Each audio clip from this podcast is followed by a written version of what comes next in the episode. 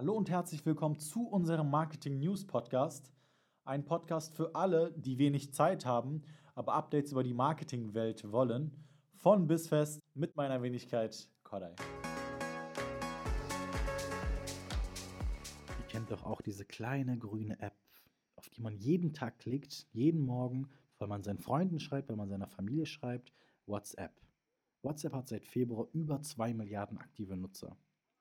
Und als Arzt kann man eigentlich ganz gut davon profitieren. Ich sage nur Business WhatsApp. Ihr könnt ein Business-Profil anlegen. Business-Profile kann man auch auf dem Desktop, auf der Desktop-Version öffnen, beispielsweise eine Rezeption.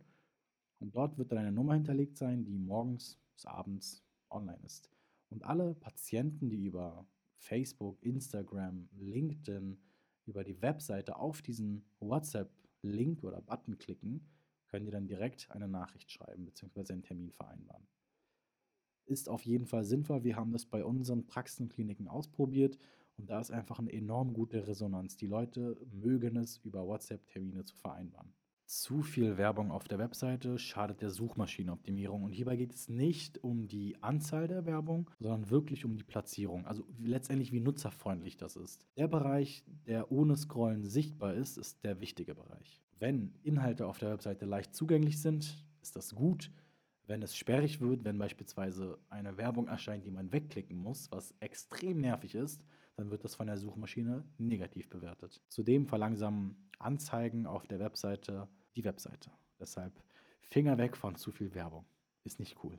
Facebook sagt seine eigene Marketingkonferenz wegen Coronavirus ab. Und das ist nicht der erste Fall.